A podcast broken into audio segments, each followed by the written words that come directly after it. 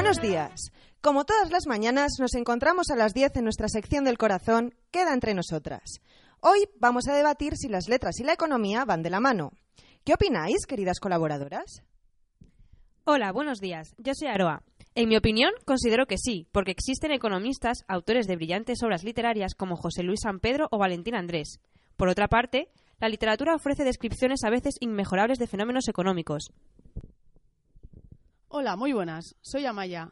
Pues yo creo que estáis muy confundidas, porque en mi opinión eh, los diferentes temas no se deben relacionar, ya que no tienen nada que ver. Cada uno ya tiene bastante, cada uno ya que, que se quede con lo suyo y dejen de provocar a sus colegas de profesión.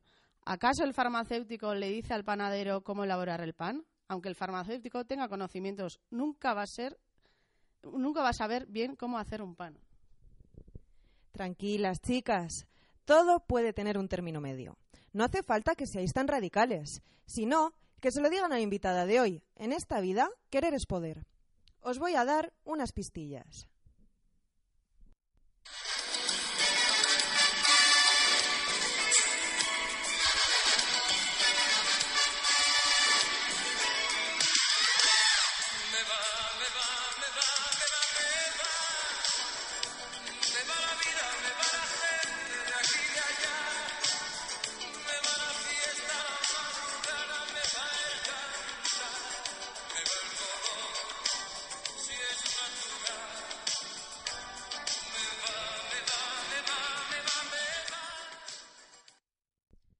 Nuestra invitada de origen filipino goza de gran popularidad en el mundo del corazón y por ese motivo no podía faltar hoy en nuestro programa. Su padre fue delegado del Banco Español de Crédito y desde entonces su vida ha ido ligada a la economía. Fijaos hasta qué punto que se casó con un ministro de Economía. Esta mujer procede de una cómoda familia de Manila, Filipinas. Damos los buenos días a chan chan chan chan chan chan, la imagen de porcelanosa. ¿Qué pasa, Isabel? ¿Qué tal estás? Buenos días, chicas. Es un placer estar aquí con vosotras, y más si se trata de hablar de economía. Me siento muy halagada con vuestra invitación, ya que escucho todas las mañanas vuestro programa y me lo paso de rechupete. Bueno, Isabel, hablando de chupetes, ¿qué tal te has sentado volver a ser abuela y por partida doble? ¿Te sientes más vieja? ¡Ja, ja, ja! Sí, pero mi apretada agenda no me ha dejado volar a Miami para conocer a mis nietos. Pero si son igual de guapos que Enrique, serán perfectos. Queridas colaboradoras, dejemos los chupetes a un lado y vayamos al grano. Después de todos tus matrimonios, surge un gran debate sobre tu capacidad de adaptarte a los distintos ámbitos, tanto profesionales como sociales. Una duda que nos surge, tras tu bagaje matrimonial, es que ¿en qué ámbito te desenvuelves mejor? ¿En la música? ¿En la economía? ¿O bien en la literatura? Eso es, Isabel. Cuéntanos que, tenemos, que tenemos mucha curiosidad y además ya sabes que queda entre, entre nosotras. Uy, pues ir en conciertos me encantaba, pero no tenía el glamour que yo necesitaba. Después, el marquesado me resultaba tedioso y poco fructífero, hasta que mi corazón ardió en llamas cuando al ministro de Economía encontré. Uy, arder en llamas. Si tu punto fuerte es la economía y la élite social. Sí, por supuesto.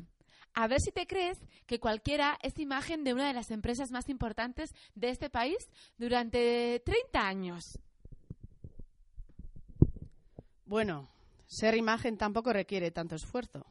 Pero cambiando de tema y dejando el pasado a un lado, hable- hablemos de la actualidad, que es lo que nos interesa.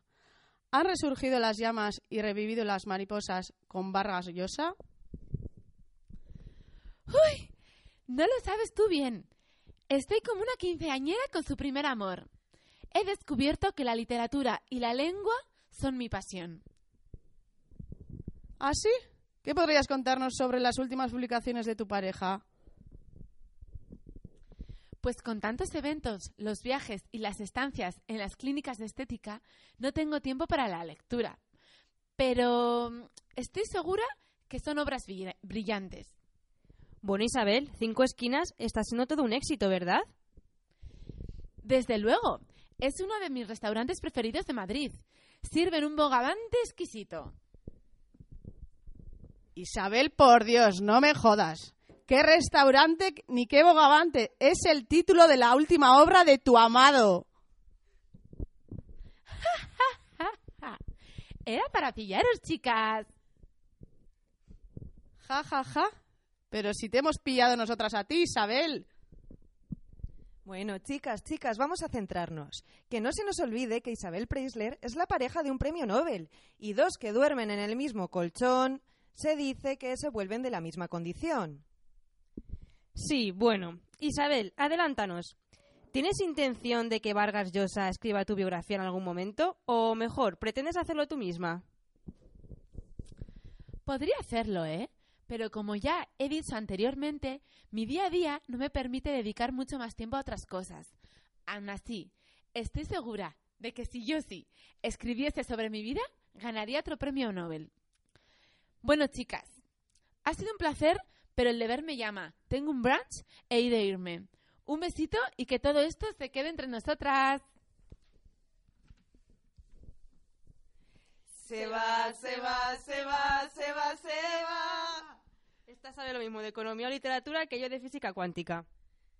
Si lengua y economía van de la mano, este no ha sido el mejor ejemplo, por lo que, queridos oyentes, sacad vuestras propias conclusiones.